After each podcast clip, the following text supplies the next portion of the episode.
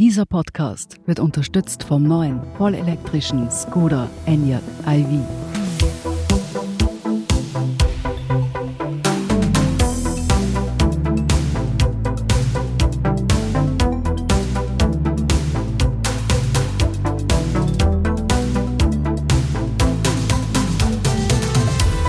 Sie hören Edition Zukunft, der Standard-Podcast über das Leben und die Welt von morgen. Mein Name ist Jakob Pallinger und heute sprechen wir über die Zukunft von Schönheitsidealen, Natürlichkeit und Körperbewusstsein.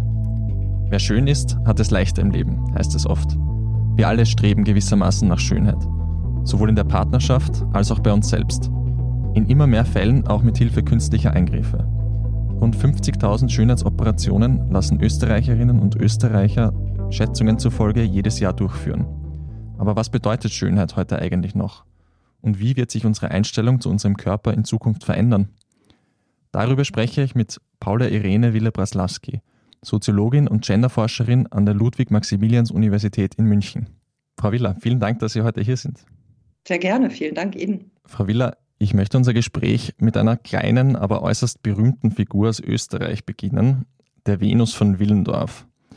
Die Figur ist rund 11 Zentimeter groß und knapp 30.000 Jahre alt. Ähm, das Interessante daran ist, dass die Figur nicht unbedingt dem klassischen Bild der Schönheitsgöttin Venus entspricht. Ähm, stattdessen ist sie ziemlich wohlgeformt, könnte man sagen, ähm, hat keinen Hals, sieht auch sonst nicht so aus, wie wir uns äh, ein Schönheitsideal heute, zumindest in Österreich, vorstellen würden. Was würden Sie sagen, wie hat sich unser Bild von Schönheit in der Vergangenheit bis heute mhm. gewandelt? Ja, interessant, dass Sie das so ansprechen, weil zunächst mal äh, ist, glaube ich, wichtig zu sehen, dass auch bei dieser Venus von Willendorf wir ja nicht genau wissen, um was für eine Art von Figur es sich da handelt. Also war das irgendwie wirklich das Abbild sozusagen eines Schönheitsideals oder vielleicht das Gegenteil dessen, eine Art böser Figur oder oder. Das ist ja ganz schwer einzuordnen. Von daher wäre ich da ein bisschen zurückhaltend, als was wir sie bewerten. Aber richtig. Ich würde Ihnen recht geben.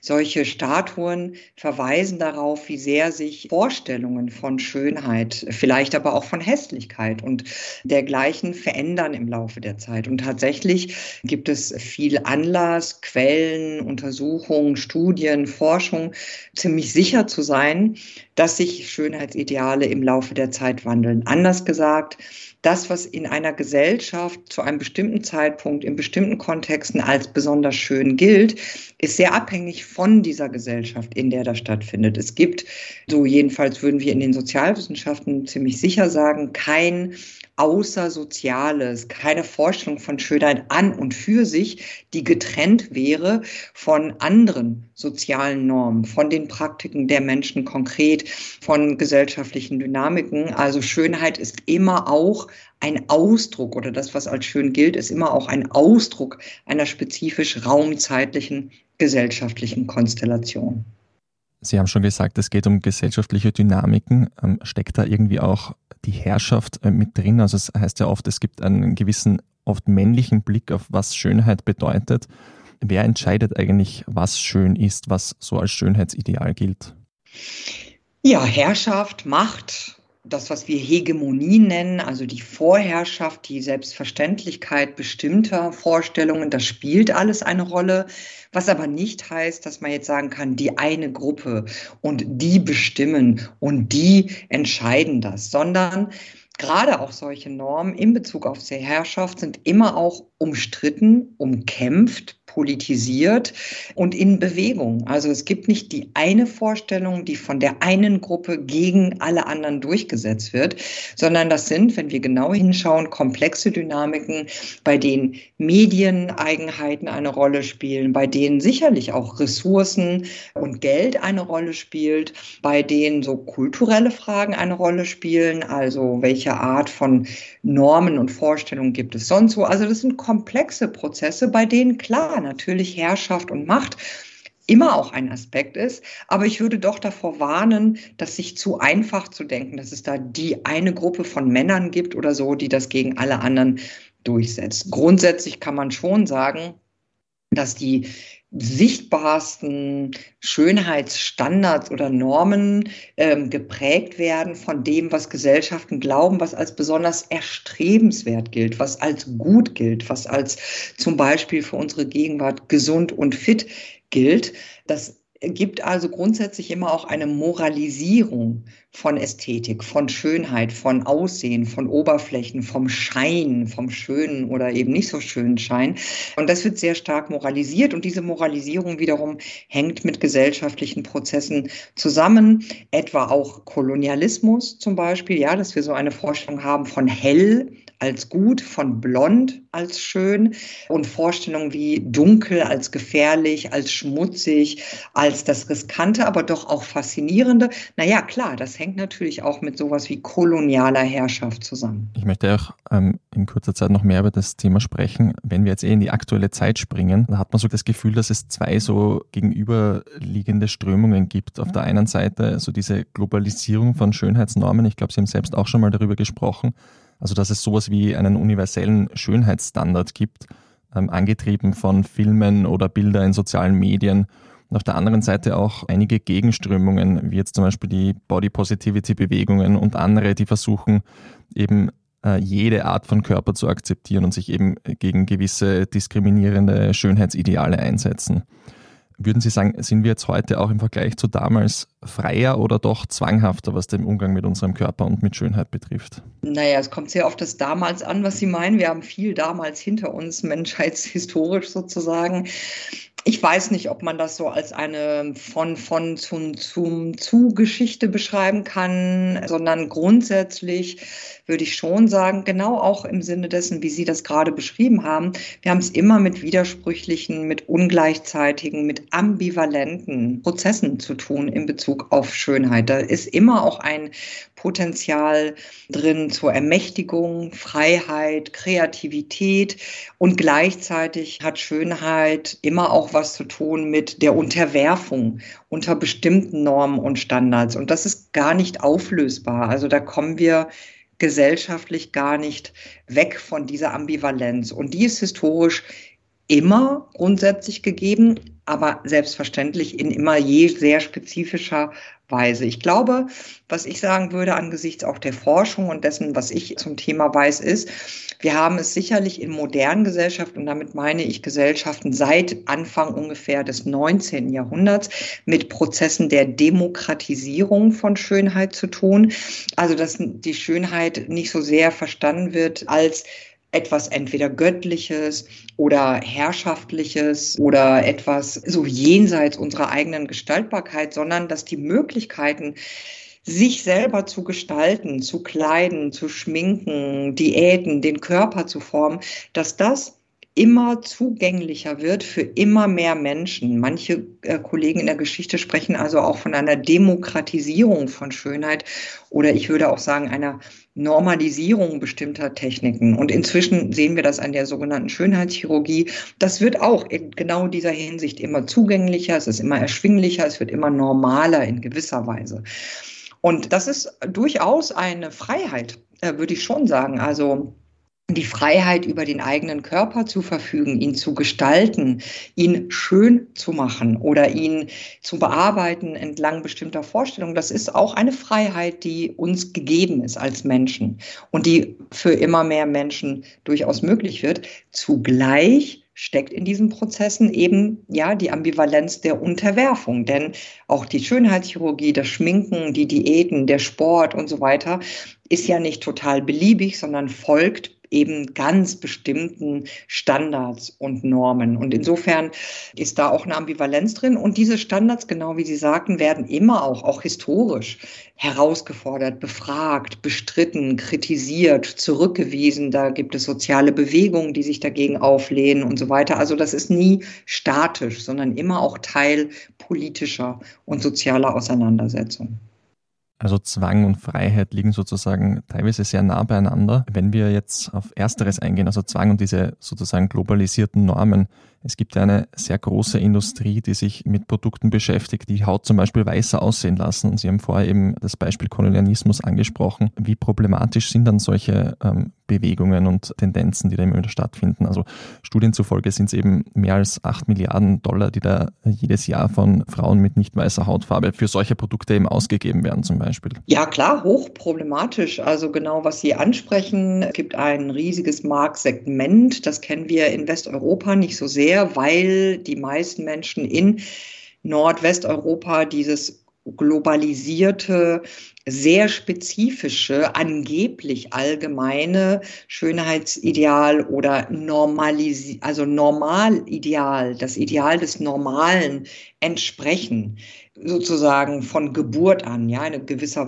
helle Haut, bestimmte Nasen und Augenformen, bestimmte äh, helle Haare und so weiter. Das gilt als das Gute, das Schöne, das Reine, das Positive. Und das ist eben wirklich im Kontext einer kolonialen und heute nachkolonialen hochrassifizierten rassistischen Ordnung durchgesetzt worden und wird noch. Und insofern ist das hochproblematisch. Und wir sehen weltweit ganz viele solcher Phänomene, dass äh, Menschen sehr viel Geld ausgeben, sich sehr viel Mühe unterziehen, auch sehr viel Scham und Demütigung und Gewalt erleben, weil sie sozusagen bestimmten Normen des angeblich universalen Schönen nicht entsprechen. Und wir sehen gleichzeitig, und das ist das, was ich gerade meinte, eine schon sehr lange laufende Zurückweisung dieser, dieser Herrschaftsform über die Ästhetik sozusagen.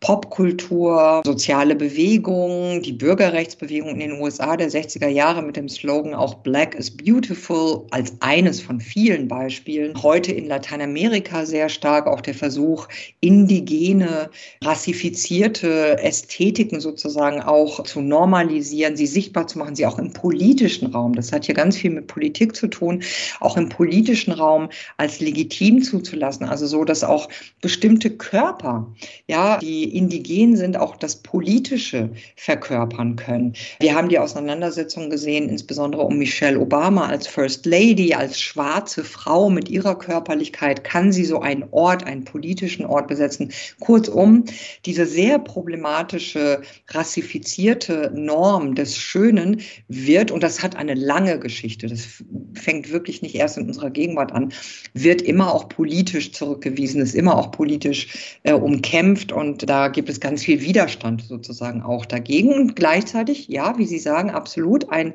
ähm, ein riesiger Markt, der davon profitiert, das Teil des internationalen Herrschaftsgefüges ist, den meisten Menschen zu suggerieren, du bist nicht schön, du bist nicht gut, du bist nicht normal, du bist nicht okay, so wie du aussiehst. Und davon lebt ja die Kosmetikbranche insgesamt ziemlich gut. Wir haben vorher ja schon äh, manche Gegenbewegungen angesprochen, also zum Beispiel die Body Positivity Bewegung oder auch ein, ein neuer Trend, so dieses Skinimalism, die sich sozusagen für eine redu reduzierte Hautpflege oder diesen natürlicheren Look irgendwie einsetzt. Aber es gibt ja auch Kritik an diesen Bewegungen, also zum Beispiel jetzt ähm, Body Positivity Bewegung, dass es sozusagen weiter die eigene Attraktivität im Mittelpunkt steht und auch das eigene Körperbild. Also dass so diese echte Befreiung nicht wirklich stattfindet. Was sagen Sie zu dieser Kritik? Also schafft es diese Bewegung trotzdem mehr Vielfalt irgendwie zu erzeugen? Auch da würde ich typisch soziologisch kommt drauf an und ein beherztes Jein sagen. Also, dass auch da lässt sich das nicht so pauschal eindeutig bewerten oder beantworten, wie etwas wirkt. Also zum einen, glaube ich, ist es schon sehr wichtig zu sehen, dass es durchaus positiv ist und ein Erfolg ist, wenn Bewegungen sichtbar machen, wenn es gelingt, auch im Mainstream der Medien Raum Bildraum, Sichtbarkeitsraum, Bühnen zu schaffen für die tatsächlich empirische Vielfalt von Körperlichkeit. Also einfach deutlich zu machen, menschliche Körperlichkeiten gibt es wirklich nur im Plural. Es gibt nicht den einen Standardkörper. Und deutlich zu machen, tatsächlich gibt es Körper nicht nur in ganz vielen Varianten, sondern auch unsere eigene individuelle Körperlichkeit ist ja dauernd im, im Fluss, im Wechsel.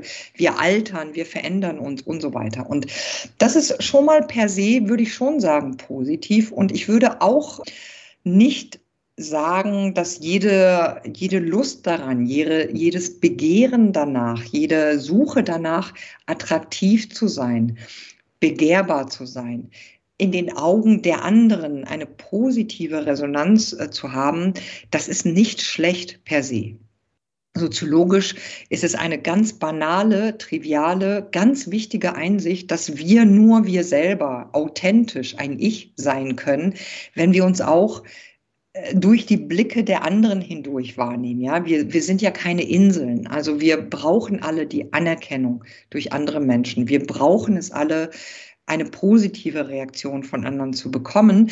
Und ich würde deswegen nie Menschen danach verurteilen oder auch soziale Bewegungen abwerten, dass sie das nun auch stark machen. Und ich würde wirklich auch betonen, wie viel Lust und Kreativität und Selbstermächtigung und Stärke es auch bereiten kann, sich schön zu machen, auch für andere sich schön zu machen. Ich finde das nicht per se negativ. Aber ich kann gleichzeitig auch die Kritik nachvollziehen, die es gibt, die sagt, na ja, also wenn jetzt Kosmetikfirmen und die ganze Werbe- und Kosmetikbranche auf den Zug aufspringt, dieser Body Positivity, und wir kennen die einschlägigen Marken, sind ja zum Teil sehr erfolgreich, die nun für sich dieses sozusagen Mantra ja, entdecken, everybody is beautiful, dann ist das vielleicht auch nicht mehr ganz so kritisch, wie es vielleicht mal gemeint war. Und ich sehe schon auch das Problem, dass auch das einfach nur einfüttert in einen Markt, der davon lebt, dass Menschen attraktiv sein sollen. Insofern ambivalent auch da wieder. Wir machen jetzt eine kurze Pause und sind gleich zurück.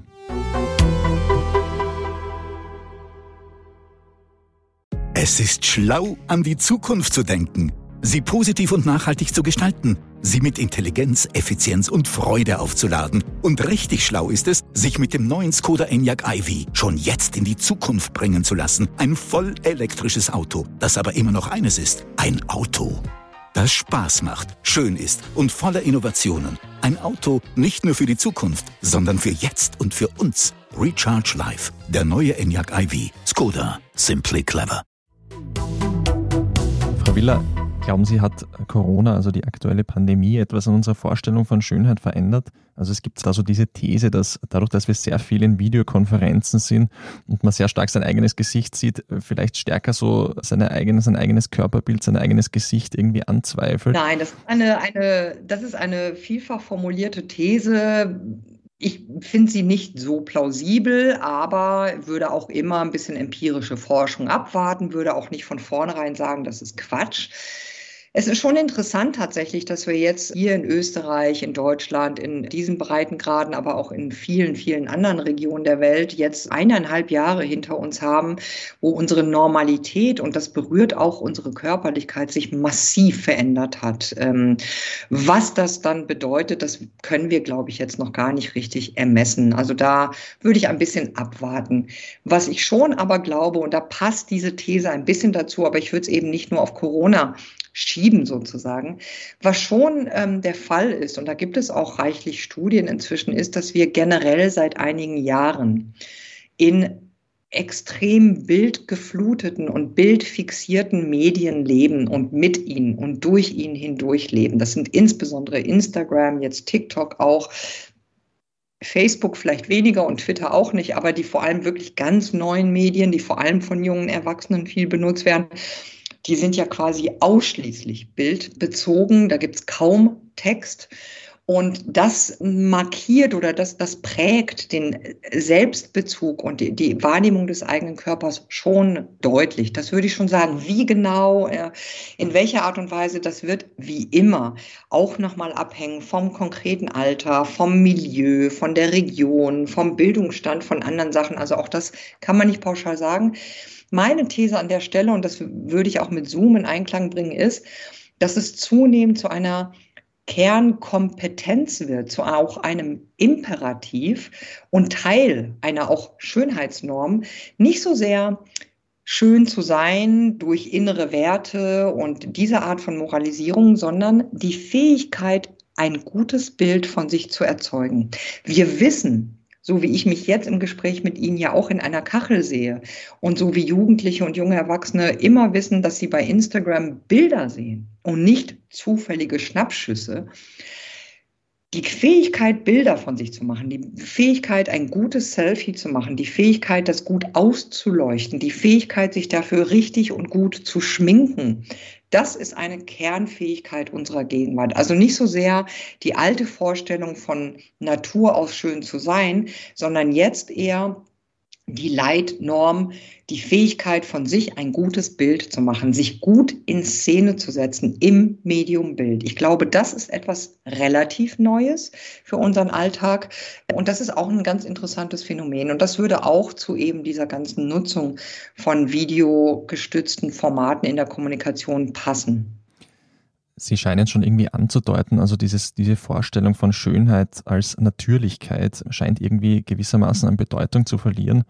Ähm, welche Rolle spielen Schönheitsoperationen, die Sie ja auch schon angesprochen haben, in diesem ganzen äh, Komplex? Also wenn man sich bei einigen Ordinationen umhört, scheint es ja so, wie wenn die Zahl in vielen Ländern gestiegen ist in den vergangenen Jahren. Welche Rolle spielen sie da und welche Bedeutung haben sie für viele Menschen, die sich entscheiden, sich solchen Operationen zu unterziehen? Ja, also Schönheits-OPs, sogenannte, sind äh, in ihrem tatsächlichen Umfang, also wie viel und wie viel mehr findet da statt, ist sehr schwer verbindlich zu sagen. Die Zahlen sind wirklich notorisch unzuverlässig. Damit muss man umgehen. Aber ich denke, dass man schon, ja, sagen kann, das steigt. Aber nicht so dramatisch, nicht so spektakulär, wie medial manchmal behauptet. Das hat eher damit zu tun, dass wie in ganz, ganz vielen anderen Bereichen auch Technologien immer verfügbarer werden. Also so wie es auch früher ganz exklusiv war, eine Reise auf einem äh, Kreuzfahrtschiff zu machen oder Golf zu spielen oder Hummer zu essen. So war es auch mal sehr exklusiv, weil sehr teuer und wirklich sehr aufwendig, eine Nasenoperation zu machen oder eine Brustverkleinerung. Und das, wie in vielen anderen Feldern auch, das wird halt günstiger, es wird verfügbarer, es wird also auch normaler und wird auch mehr gemacht. Das würde ich jetzt nun auch nicht überschätzen. Das ist sozusagen Teil der Diffusion von ehemals exklusiven Technologien und Wissen. Zugleich, ja, das hat natürlich, spielt es eine Rolle und das gehört mit in ein Kontinuum der körperlichen Selbstgestaltung. Also auch da würde ich das entdramatisieren. Wir haben uns alle längst daran gewöhnt, dass die meisten Menschen sich die Körperhaare abrasieren, waxen, entfernen, lasern lassen, auch im Genitalbereich. Wir haben uns daran gewöhnt, dass es sowas wie Permanent Make-up gibt, dass insbesondere als Frauen gelesene Menschen, aber auch Männer ihre Augenbrauen zupfen und zurechtmachen lassen. Längst haben wir uns daran gewöhnt, dass wir uns die Haare tönen, schneiden, wellen, locken und so vieles, vieles mehr. Und so reiht sich auch die kosmetische Chirurgie ein in die sehr vielen Formen der Selbstgestaltung zu ästhetisch, moralisch, politischen sozusagen Zwecken oder aus diesen Gründen. Und ja, das wird mehr, das wird normaler und ist doch eben ein Teil dessen, was wir schon ganz, ganz lange kennen. Was wir wissen aus Studien, um das noch abzuschließen, ist, dass die meisten, die aller, aller, allermeisten Menschen, die sich sozusagen für die Schönheit unters Messer legen, um es etwas salopp zu sagen, das nicht tun, weil sie besonders frivol sind oder aussehen wollen wie Barbies oder Pornostars oder so, sondern das Hauptmotiv ist ein normales Leben zu führen. Ein Leben frei von beschämenden Blicken, frei von Stigma. Der Wunsch, endlich wieder in ein Schwimmbad an den Strand gehen zu können, einen Rock anzuziehen, ein Oberteil, Sport zu machen, ohne das Gefühl zu haben, missachtet zu werden, verurteilt zu werden, beschämt zu werden. Ob sie sich das einbilden, ob das so ist, wie stark, das ist eine ganz komplizierte Frage. Da können wir alle nicht äh, leicht darüber urteilen. Aber das muss man ernst nehmen und sehen. Das ist nicht wie oft in so Boulevardformaten im Fernsehen suggeriert, dass Leute da irgendwie wilde Dinge tun, nur um irgendwie wie, wie so eine Puppe auszusehen sondern es geht wirklich im Kern, in echt, im Normalfall darum, eben normal auszusehen, ein normales Leben zu führen. Und es geht ganz stark darum, auch geschlechtliche Eindeutigkeit herzustellen. Ich spreche nicht von Transgender-Personen oder Transidenten, das gibt es natürlich auch, sondern wirklich von zum Beispiel Männern, die sagen, ich habe zu viel Brust, ja, das schwabbelt oben zu viel. Und zur Männlichkeit gehört eine flache Brust. Oder manche Frauen, die sagen, ich habe so Schamlippen, die sind so schlabberig und labberig, das ist nicht gut, das mag ich nicht beim Sex, ich fühle mich ganz unwürdig und peinlich. Ich lasse da unten das fester und zumachen und so. Also es geht wirklich auch viel darum, Vorstellung von normaler Geschlechtlichkeit zu verkörpern. Stichwort Männlichkeit. Ähm, es entsteht ja irgendwie das Gefühl, wenn man über das Thema Schönheit spricht, dass es meistens die weibliche Schönheit gemeint ist. Wie sehr müssen wir jetzt und auch in Zukunft auch über Männlichkeit beim Thema Schönheit nachdenken? Mhm.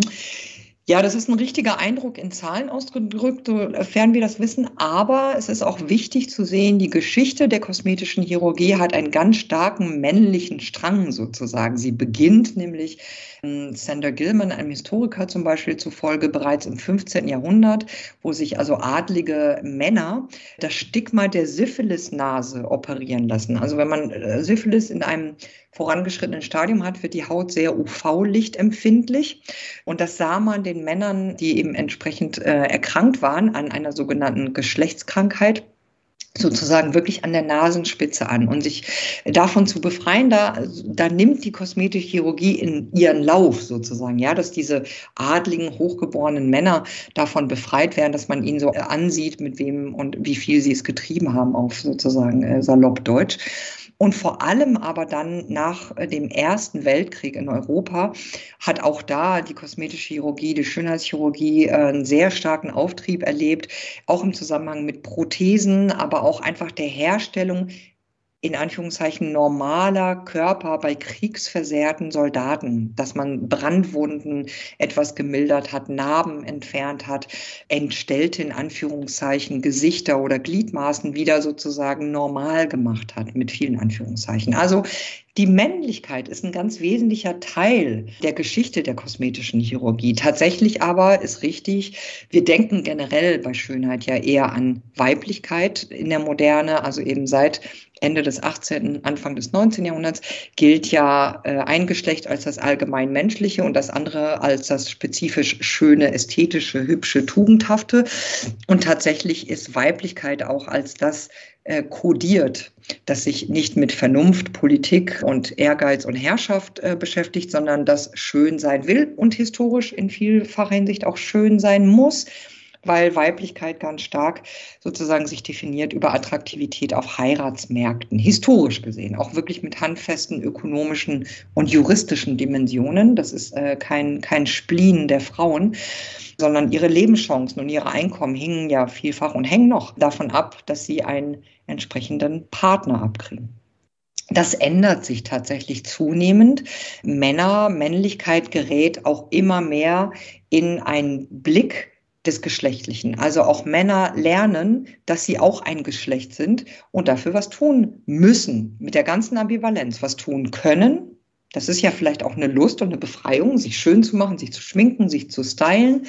Aber gleichzeitig geht auch da wieder der Zwang einher, es auch zu müssen und nicht, egal wie man aussieht, schon gut zu sein, solange man beruflich erfolgreich ist. Ich möchte zum Abschluss noch über den bisschen zukünftigen Ausblick ähm, sprechen. Also unser Verständnis von Schönheit, wie kann es sich, wie soll es sich vielleicht in Zukunft verändern? Stichwort eh Männlichkeit, was wir jetzt äh, besprochen haben, aber auch neue Technologien, die versuchen, Schönheit irgendwie messbar zu machen, beziehungsweise neue Apps, die unseren Körper zunehmend überwachen oder ja auch, auch in messbare Dimensionen äh, bringen wollen. Wie ist Ihre Meinung dazu? Also in welche Richtung kann es gehen, in welche Richtung soll es gehen, was Körperbewusstsein und, und Schönheit betrifft? Also über das Sollen spreche ich ja nicht. Ich bin Soziologin und interessiere mich zunächst mal dafür zu verstehen und zu deuten, wie es denn ist. Als Privatperson habe ich Meinungen, aber das interessiert jetzt hier zunächst mal nicht. Ich glaube schon, was wir jetzt sehen und auch für die Zukunft noch mehr sehen werden, ist der stärkere, noch auch legitime Einsatz von Technologien und Technik in Bezug auf Schönheit. Wir sind, wir haben es ja vorhin schon angesprochen, wir kommen vor allem in Westeuropa, aber auch weltweit sehr stark jetzt noch aus so einer Tradition, aus einem vorherrschende Überzeugung, dass das Natürliche, das Innere, die, das, die Tugend, die innere Haltung so auch äh, de, den Schein bestimmen soll. Und das war nie ganz der Fall für alle Menschen, aber es ist eine ganz starke Ideologie. Das ändert sich, denke ich doch tatsächlich. Es wird immer normaler und auch legitimer und anerkannter und okayer, dass Technologien benutzt werden, um sie schön zu machen. Ähm, das ganz unterschiedliche Hormone, chemische Stoffe wie Hyaluron oder anderes, OPs, Kosmetik, äh, Hautbearbeitung, Lasern, Waxen und so weiter. Also das wird zunehmend normal und sichtbar. Und der kunstfertige, der geschickte, der gute Umgang mit diesen Technologien wird meines Erachtens noch mehr in den Mittelpunkt rücken in Zukunft. Also das Umgehen können, das Geld haben, ähm, die Zeit haben, das Wissen haben, wie diese Technologien bestmöglich einzusetzen sind. Ich glaube, das könnte nach und nach diese starke vorherrschende Idee einer bürgerlichen Elite ersetzen von der Natur als Eigentlichkeit äh, des Schönen. Ja, und damit hängen natürlich auch so Apps zusammen, die uns suggerieren, wir könnten das alles herstellen.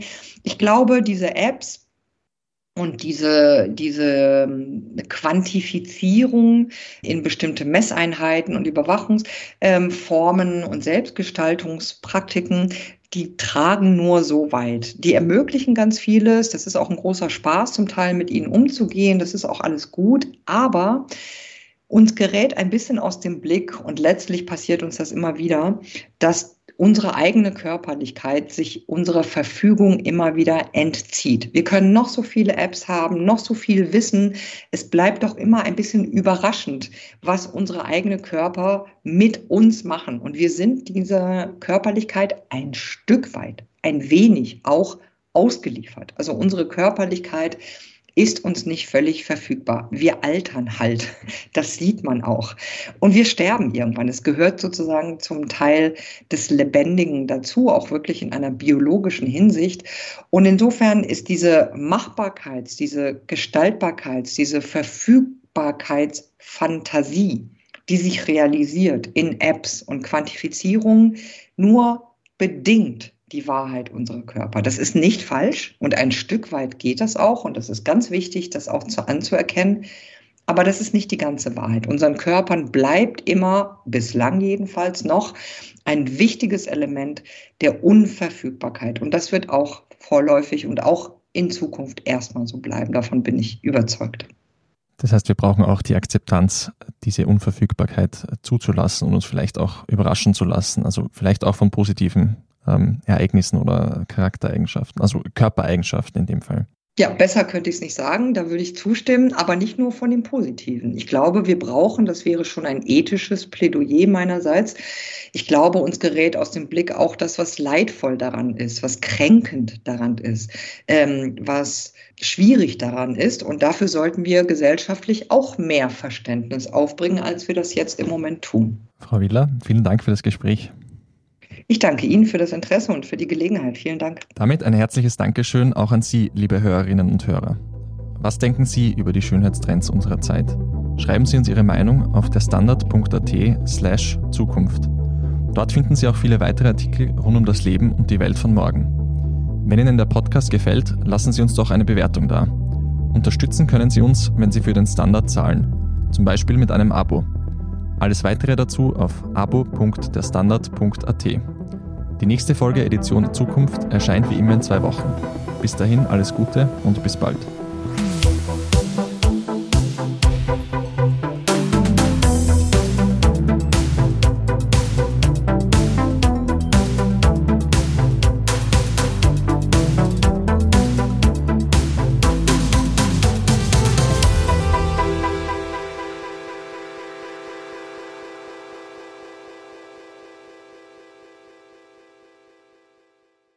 Es ist schlau, an die Zukunft zu denken, sie positiv und nachhaltig zu gestalten, sie mit Intelligenz, Effizienz und Freude aufzuladen. Und richtig schlau ist es, sich mit dem neuen Skoda Enyaq iV schon jetzt in die Zukunft bringen zu lassen. Ein voll elektrisches Auto, das aber immer noch eines ist, ein Auto. Das Spaß macht, schön ist und voller Innovationen. Ein Auto nicht nur für die Zukunft, sondern für jetzt und für uns. Recharge Life, der neue Enyaq iV. Skoda, simply clever.